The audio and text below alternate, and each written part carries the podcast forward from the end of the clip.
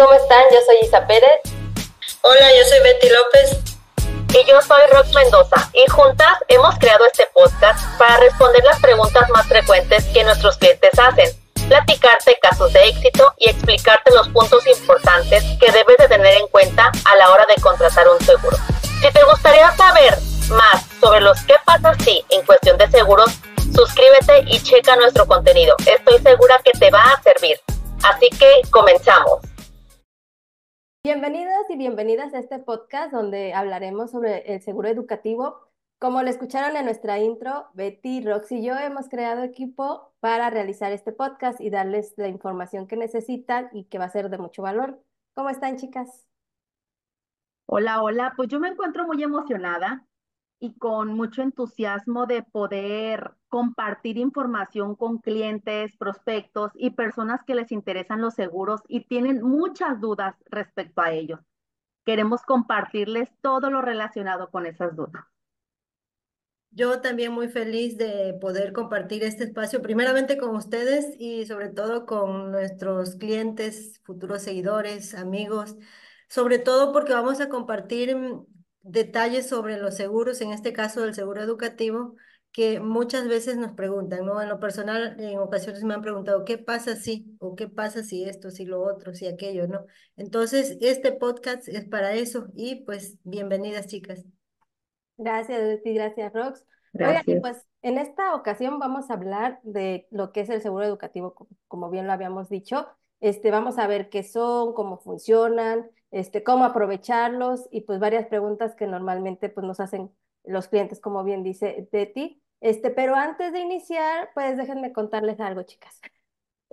Eh, fíjense que tengo una amiga y me estaba contando lo preocupada que estaba porque pues su hijo no, eh, todavía no está inscrito en la universidad y pues iba a ver la forma pues de sacar una beca para meterlo en una escuela privada, porque pues las escuelas públicas pues ya están saturadísimas.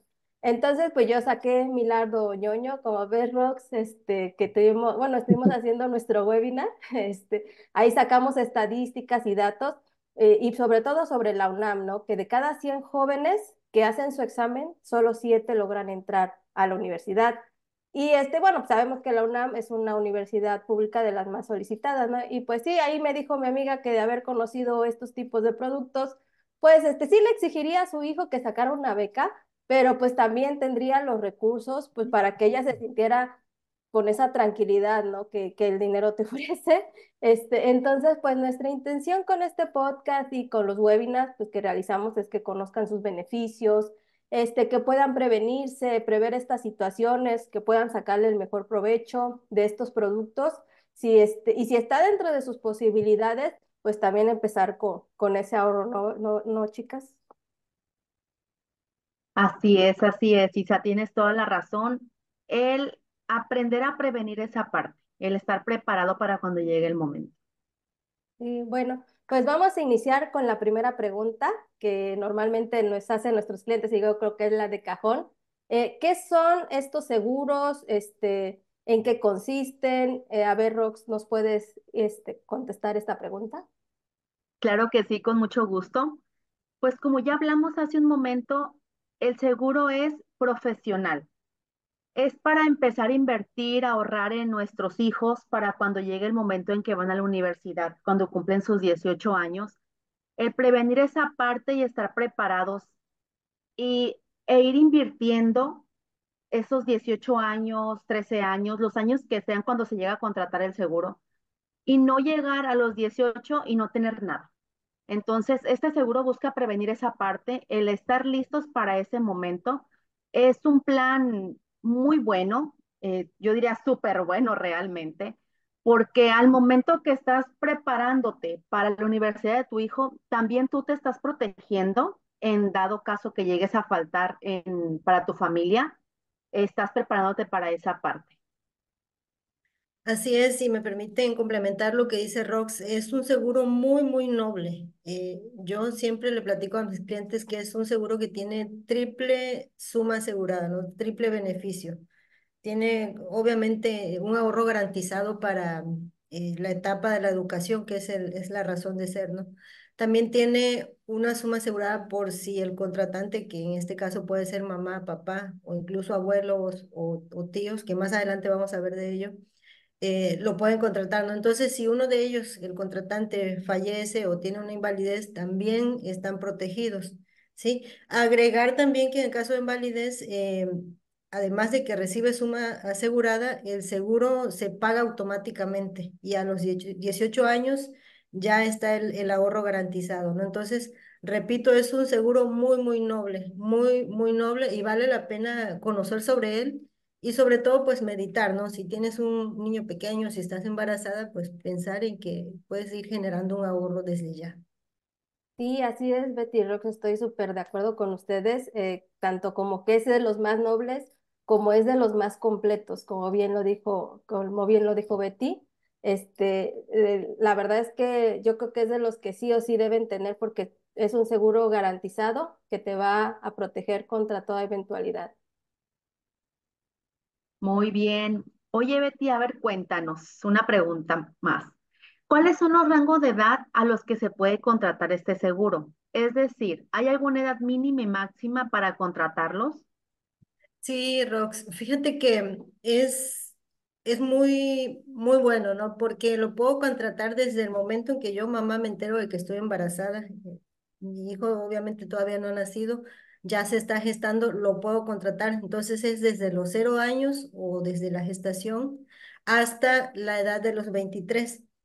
Sí, de los 23 de mi hijo. Eh, en este caso, si mi hijo tiene 23 años, aún lo puedo contratar para recuperar o para recibir el ahorro garantizado a los 30 de mi hijo. O sea que el plazo de pago se convierte en 7.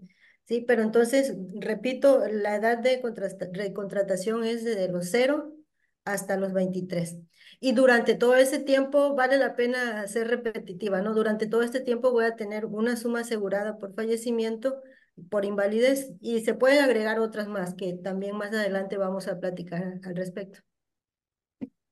Sí, así es, este, Rox. Eh, bueno, yo para complementar, eh, como bien dice, o sea, hay muchísimos rangos, este, como bien menciona, desde que la mamá está embarazada puede contratar el seguro, este, hasta también la parte de los abuelos. Entonces, y también el plazo mínimo, eh, porque por ejemplo a veces dicen, oye, ¿cuánto es el mínimo que puede uno ahorrar eh, en tiempo? Pues son este, siete, siete años. Muy bien, chicas, quiero hacer un comentario final. Eh, dijera Betty, un poco repetitivo, pero sí es importante mencionarlo. Si ustedes están embarazadas y se enteran que ya van a tener un niño, una niña, piensen en este seguro. De verdad, no se van a arrepentir jamás. Yo les voy a hacer un comentario personal. Yo no sabía que existían ese tipo de seguros.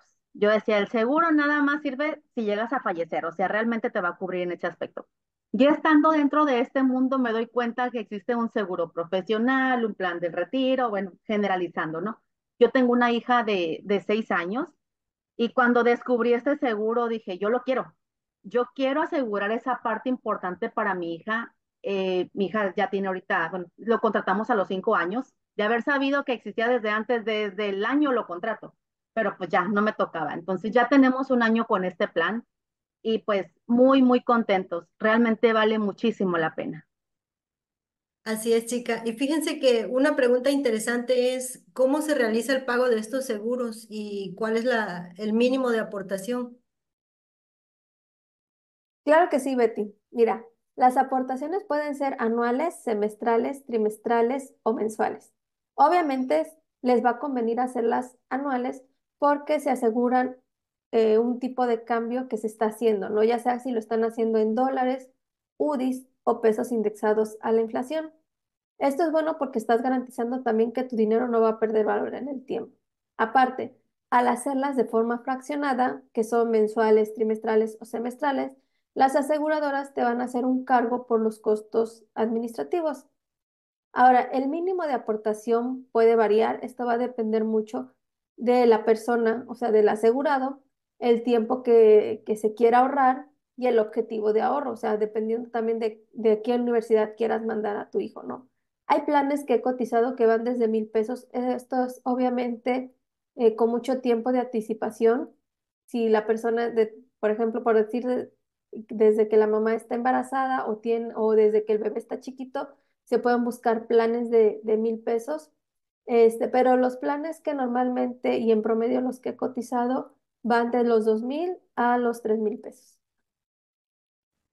Muy bien, Isa. Pues aquí la recomendación como agente siempre es orientar al cliente a que se pague de manera anual para evitar esos recargos por pago fraccionado.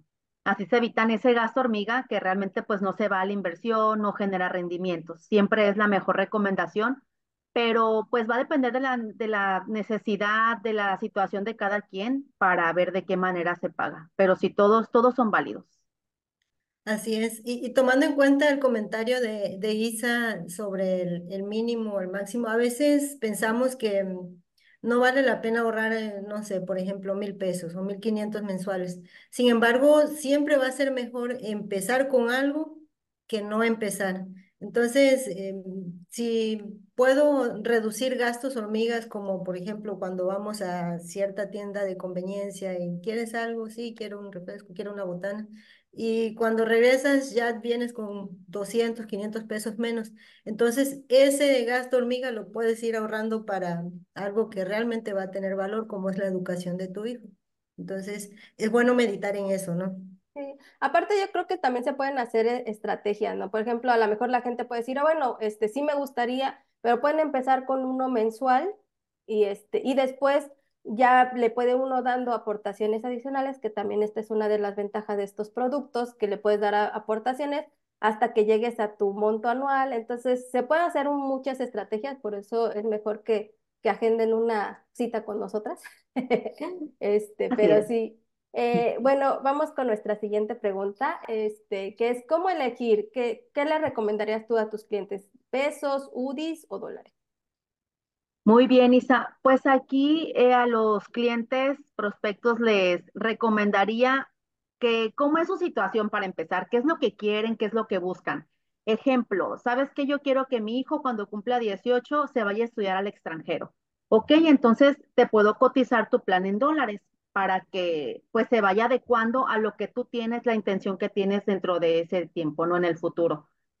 Si quieres que su hijo, tu hijo se quede aquí en México, pues hacemos la cotización en pesos. No pierde el valor conforme pasa el tiempo. El dólar también eh, pues sube y baja.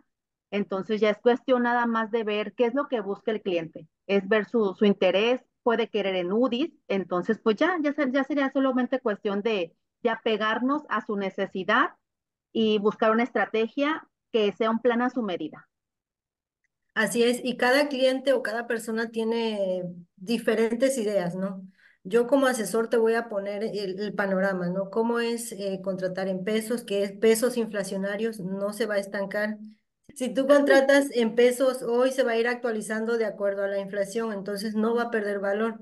Ahora, hay personas que, eh, como hoy el dólar está barato, el tipo de cambio está muy bajo, lo ven como una oportunidad para comprar en dólar, contratar en dólar. Recupero cuando, eh, cuando mi hijo tenga 18 años, seguramente el dólar va a estar más alto. Hay quienes piensan lo contrario, el dólar se va a derrumbar, entonces yo contrato en pesos. Entonces, definitivamente la decisión es de cada quien. Nosotras como asesoras, como asesores, te vamos a, explicar todo eh, cómo funciona cada uno, ¿no? Sin embargo, la decisión siempre va a ser del, del cliente.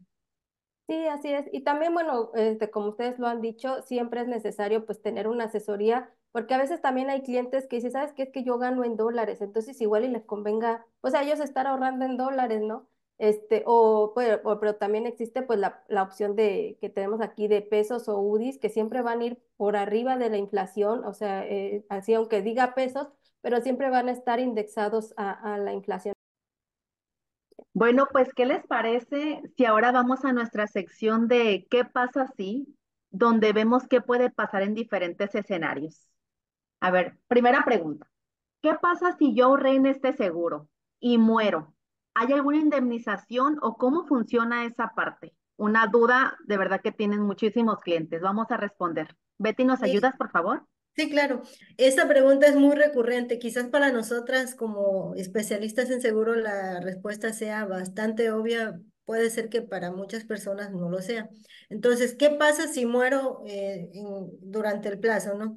como este seguro, como lo dijimos al inicio, tiene una suma asegurada por fallecimiento y por invalidez. Entonces, si fallezco, primero, eh, el primer beneficio es que mis beneficiarios van a tener o a recibir una suma asegurada por el fallecimiento. Al término del plazo, que en este caso son los 18 de mi hijo, eh, también van a recibir lo que es el ahorro garantizado para la educación, ¿sí? Y no sé si sea obvio, pero desde el momento en que fallezco hasta los 18, el plan ya está pagado. Entonces ya no voy a seguir pagando en caso de fallecimiento. ¿sí? Entonces así funciona. Eso es lo que pasa si fallezco durante el plazo, ¿no? Así es, Betty. Y bueno, yo les quiero contar un caso de un colega. La verdad a mí me dejó muy marcada y probablemente por eso lo he contado varias veces por lo mismo y espero que nunca me pase a mí. Eh, fíjense que este colega le había mostrado un plan a su amigo para su hijo, un plan así de educación. El amigo pues le daba largas, le decía pues que más adelante.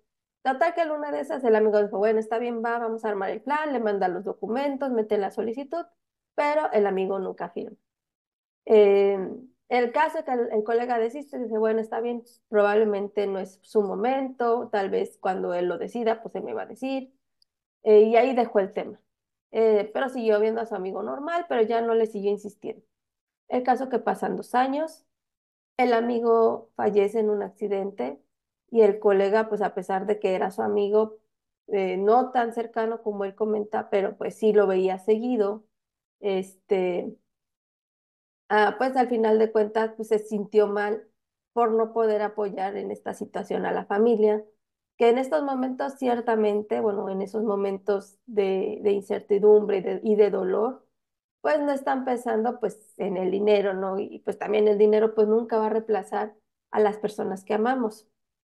Pero pues sí nos va a dar una tranquilidad o les va a proporcionar una tranquilidad que probablemente eh, pues los dejen también vivir su duelo, su dolor, que no estén pensando, y ahora el día de mañana, ¿con qué voy a pagar las cuentas? Y la esposa nada más dependía del esposo. Este, entonces, pues sí, este, se quedó un poco preocupado por esa parte, pues sí sintió pues algo de, de tristeza. Eh, caso que un día, pues la esposa pues le pregunta, bueno, ya pasando los días, el tiempo, este, pues la esposa le preguntó en su momento si de casualidad pues sí había este, adquirido el plan, había hecho un contrato con el seguro. El amigo pues le dijo que lamentablemente no. Aquí hay algo muy importante, pues que siempre hay que avisar a nuestros familiares si contratamos un seguro eh, por cualquier cosa, ¿no? Entonces, en este caso yo lo quiero revertir, pues al pensar qué hubiera pasado si el amigo del colega hubiera contratado el seguro, ¿no? Pues su familia habría recibido un monto de protección por la suma asegurada del seguro de vida. Este, la familia pues ya no tendría por qué estar pagando ese seguro, o sea, las primas se absorben, es decir, se, exenta de primas, del pago de primas, y el seguro pues sigue vigente pues para la educación de, del hijo, ¿no? Este, y aparte pues el hijo cuando cumpla su mayoría de edad o los 18 años, pues también tendría un dinero eh, para, ahora sí que para hacer su, para cumplir sus metas, sus sueños, ya sea hacer su universidad, poner un negocio o pues lo que la mamá y el hijo decidieran, ¿no? Entonces, eh, ¿a qué voy con esto? Pues que ahí vemos que realmente el seguro cumple la función de proteger a los que más amamos. Así es, chicas, e, exactamente. Bueno, nada más para complementar y ya cerrar esta pregunta. En este seguro profesional, eh, la indemnización por fallecimiento va por default. Uno al momento de contratar este seguro, en automático ya va la suma asegurada por fallecimiento. Y como lo mencionó Betty, este plan tiene triple suma asegurada, porque eh, si llegas a quedar inválido, se entrega una suma asegurada. Llegas a fallecer, se entrega otra suma asegurada y al finalizar el plazo, tu hijo recibe el ahorro garantizado. Entonces debes de tener la seguridad de que si llega a pasar algo en ese inter del plan, tu familia va a quedar asegurada y el plan, como lo mencionó Isa, ya tiene exención de primas por invalidez o por fallecimiento. Nada más si me permiten agregar tantito ahí lo que mencionas de exención de, pago de primas, se refiere a que si el contratante o el asegurado, papá o mamá, eh, sufre una invalidez, em, eh, la exención de pago de primas eh, significa que ya no va a seguir pagando. Entonces, e, es una, un beneficio adicional muy bueno, ¿no? Porque estoy inválido, ya no sigo pagando, pero si al poco tiempo o al tiempo fallezco, eh, también reciben una suma asegurada. Entonces recibió dos sumas aseguradas, una por la invalidez, otra por el fallecimiento, y a los 18 de mi hijo recibo la tercera suma asegurada. Entonces, recalcar que es un, un plan bastante noble, ¿no? Ahora, hay otra pregunta muy interesante que muchos nos, nos han hecho, ¿no? Y seguramente también ustedes, chicas, se las han hecho, es, ¿qué pasa si mi hijo o mi hija llega a los 18 años y no quiere estudiar? Ok, Betty, claro, este, bueno, esta yo creo que es de las, de las que siempre nos andan preguntando. Eh, estos planes, como bien lo decíamos desde un principio, son planes garantizados, que significa que sí o sí van a recibir ese ahorro, ya sea la persona asegurada al terminar el plazo o su hijo en caso de que el asegurado ya no esté con nosotros, pero esperemos en Dios que sí. Entonces, ese dinero que reciba al final del periodo lo puede usar ya sea para la universidad, para un negocio, para un curso en el extranjero, o, este, o los papás ya les queda un millón o quinientos mil pesos extras. Muy buenos, muy buenos, por cierto, no, nadie lo rechaza. Sí, es muy bueno aquí saber que uno contrata el plan con una intención, dice, ¿sabes qué? Yo voy a ahorrar para mi hijo porque va a estudiar, va a ser un doctor, va a ser un astronauta, no sé, no uno piensa las mejores carreras para su hijo. Pero si no llega a pasar, no importa, o sea, el ahorro se entrega porque se entrega. Entonces, como lo mencionó Isa, si no va a estudiar el hijo, pues podemos invertir en algo más, ¿no? Podemos un viaje al extranjero, que, no sé, aprovechar ese dinero que ya se ahorró, ya se invirtió y pues se recibe a los 18 años a fin de cuentas sobre todo en, esta, en este tiempo que está muy de moda que los muchachos se quieren volver influencers, youtubers, tiktokers, entonces ya no le ven mucho interés al, estudiar la universidad. Sin embargo, eh, ahorrar en un plan de estos es, es bueno porque si no quieren estudiar, eh, pues ya tienen como que un, un ahorro para un negocio, ¿no? Entonces, siempre va a ser bueno contratar este tipo de plan. Adicional al ahorro garantizado, ya mencionamos las los beneficios adicionales como es eh, la suma asegurada por fallecimiento y por invalidez. Sí, Betty, siempre va a ser bueno que nos sobre el dinero. Definitivamente, ¿no? Eh, y bueno, Rox, a ver, ¿qué pasaría si quiero deducir el monto de mi ahorro? ¿Se puede deducir? Ok, este plan no es deducible de impuestos. En la ley del impuesto sobre la renta solamente menciona que se puede deducir gastos médicos mayores y plan personal de retiro. Este plan no está, no está, eh, no se deduce de impuestos. Solamente aquí sí quiero hacer una, un breve comentario. Al finalizar el plazo del ahorro, hay una parte de retención del SAT que es un 20%, pero aquí es bueno mencionar que es solamente sobre el interés real ganado durante el plan no es sobre la, inversión que realmente se está haciendo. Porque lo dicen como 20%, se vuelve como que una, una cantidad escandalosa, pero realmente no es tanta la retención que hace el SAT, porque realmente el plan pues se recibe a los 18 años, que es la edad del, del menor que ya va a entrar a la universidad, y se retiene por eso ese impuesto.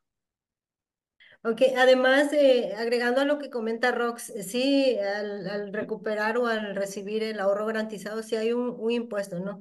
Y decía Rox que es sobre el rendimiento real.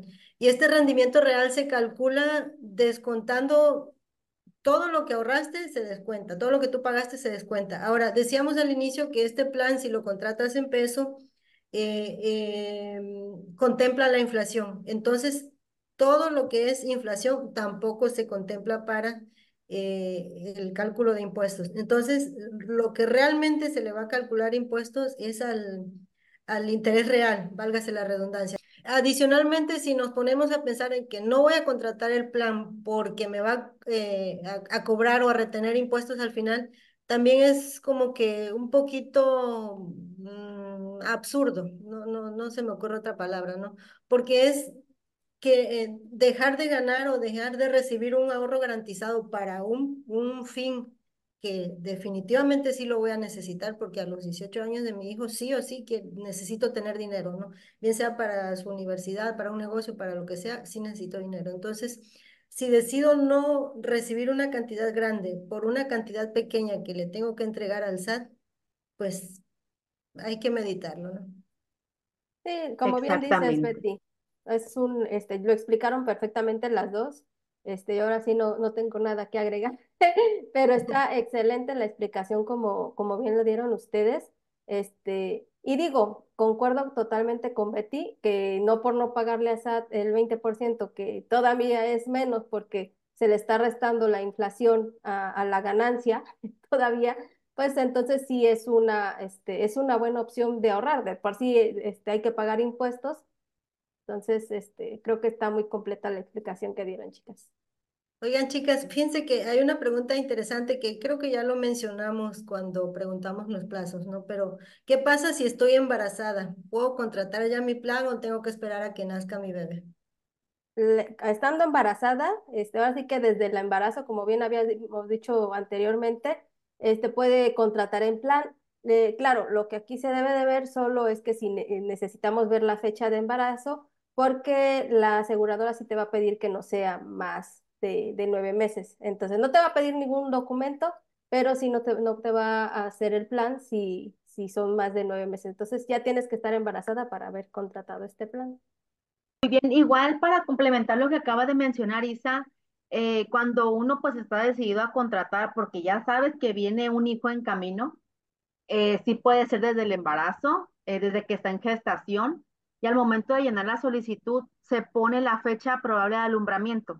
Eso quiere decir que qué fecha más o menos te vas a aliviar y ya empieza todo el trámite del seguro. Pero tu bebé eh, maravillado, emocionado va a decir, uh, ya me tiene asegurada mi mamá en la universidad, apenas estoy en la panza y ya, y ya voy a salir con todo y seguro. Y es una muestra de amor. Eh, yo creo que todos los que son papás futuros papás, saben que cuando te enteras que vas a, o que un bebé viene en camino, una de las preocupaciones más grandes es esa. Tengo que empezar a ahorrar para mi, para la universidad de mi, de mi hijo, ¿no? Entonces, em, desde que estás embarazada, pensar en eso es demostrar que amas a tu bebé, ¿no? Entonces, eh, no, no hay que pensarlo tanto, hay que accionar. Aparte, puede empezar a ahorrar y ahorrar para la, la, secundaria o la prepa porque puede estar dando aportaciones adicionales a su plancito. Sí, fíjate, dice que el interés compuesto o, o, el tiempo es un aliado del interés compuesto, entonces es, es casi un año que estarías ganándole, ¿no? Entonces, pues vale la pena empezar desde el, el embarazo, ¿no? Así es, y uno empieza con toda la emoción, todo el entusiasmo, pero Betty, a ver, platícanos ¿Qué pasa si en el año 5 no puedo pagar? ¿Qué pasa con mi plan? ¿Qué sucede?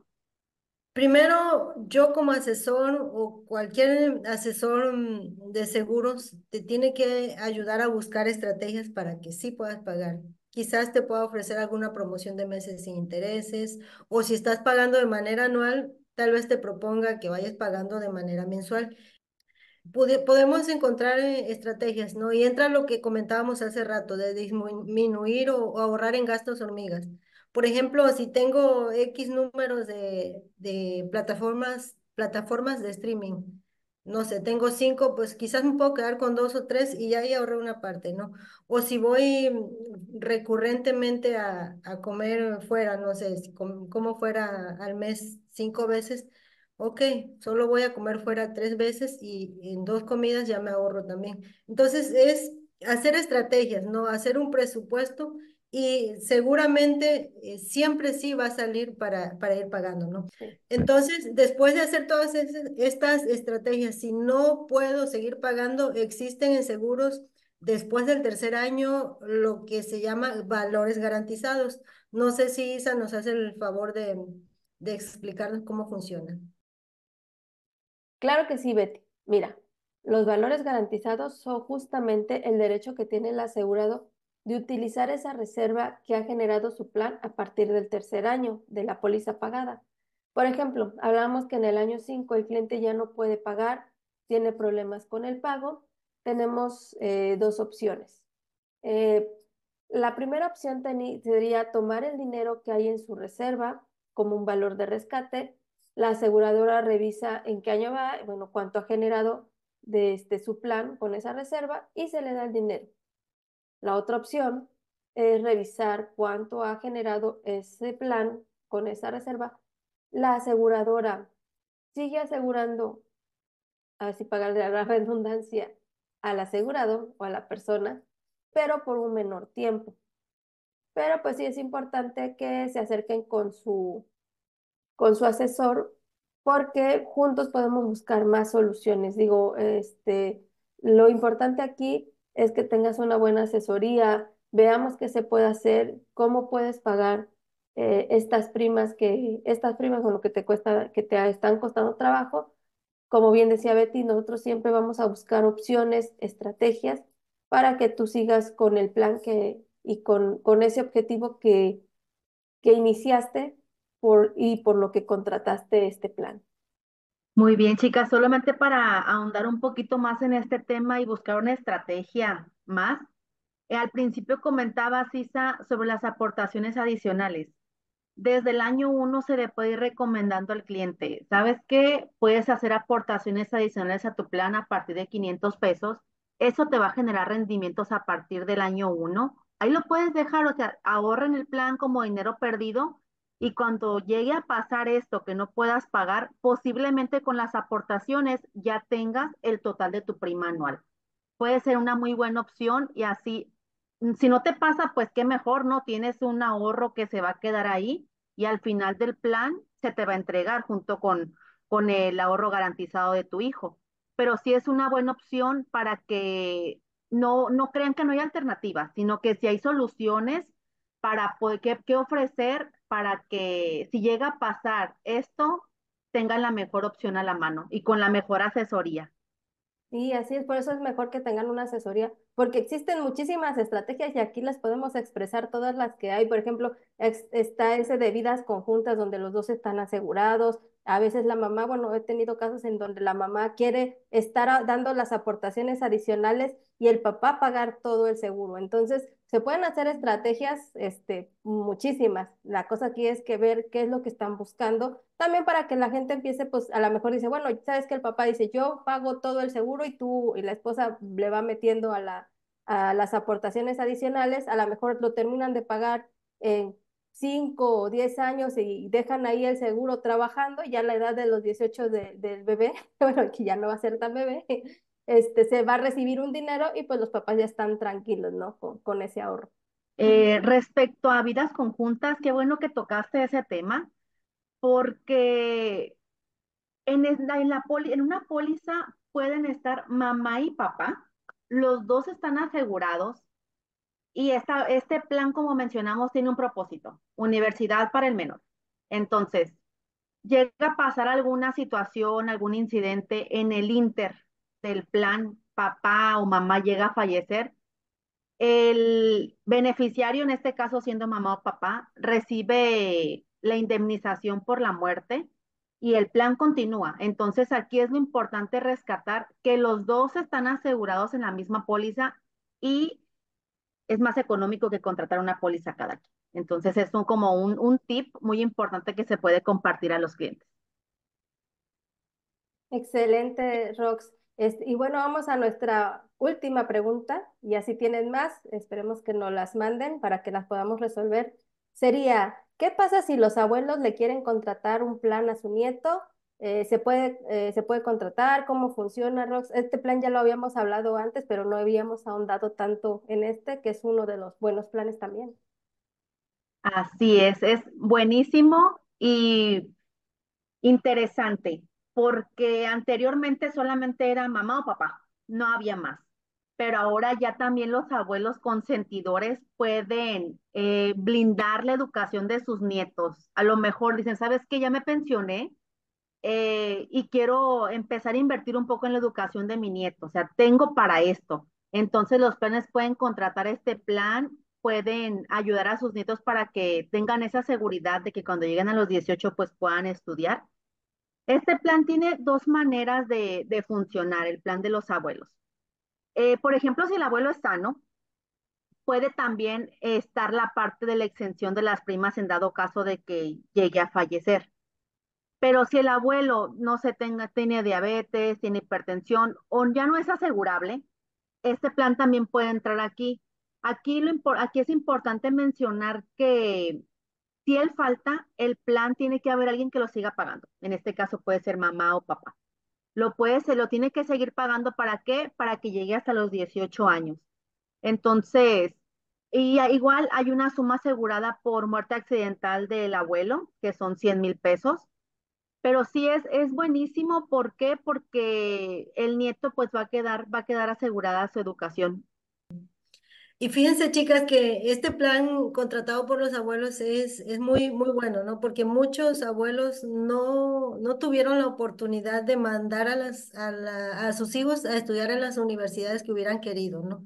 Pero la vida da una segunda oportunidad y esta la está dando con los nietos. Entonces, como bien decía Rox, eh, la mayoría de los abuelos pues ya, ya está en una etapa de retiro, ya tienen eh, quizás un ingreso garantizado y pues vale la pena también dejar un legado para sus nietos y en este caso el legado es un ahorro educativo y es una muestra de amor. En lugar de comprar quizás cosas que no les benefician a los niños, pues un, plan de ahorro sería muy buen regalo, ¿no? Sí, así, así, es, a lo que siempre decimos en nuestro, nuestro webinar, la mejor herencia que les van a dejar es la educación. Entonces, yo creo que este es un plan que, que si tienes las posibilidades, los, lo contrates. Así es, chicas. Pues ha sido un, gusto, la verdad ya se nos fue el tiempo volando, ¿no? Y, y hablamos sobre este plan educativo que es muy, muy interesante.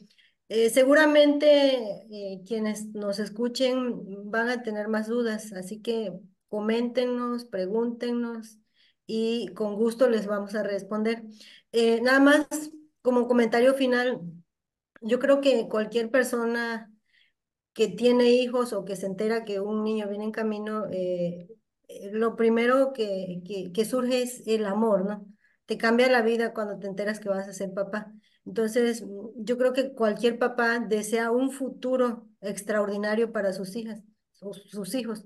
Entonces, como decía Rox, quizás soñamos con que sea ingeniero, doctor, astronauta, chef, médico. Ya dije doctor, ¿no?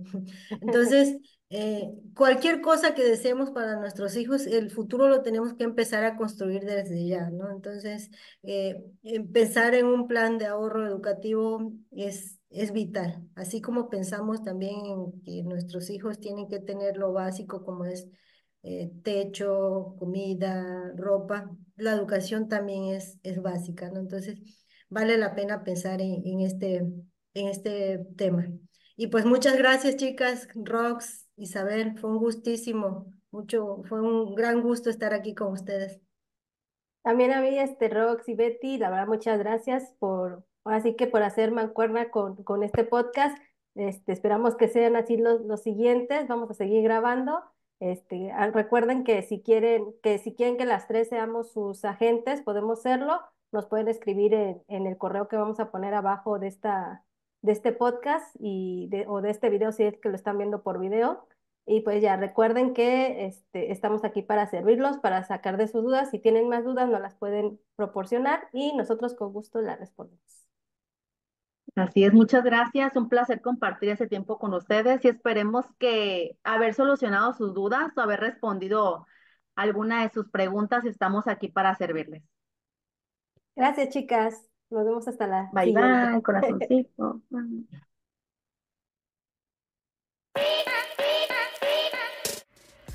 Agradecemos que hayas permanecido en todo nuestro episodio y esperamos que haya sido de tu agrado. Recuerda que puedes agendar una asesoría o enviarnos tus dudas al correo quepasasiseguros.com. Este espacio fue diseñado para resolver y disolver las dudas. Te esperamos en nuestro próximo episodio. Adiós.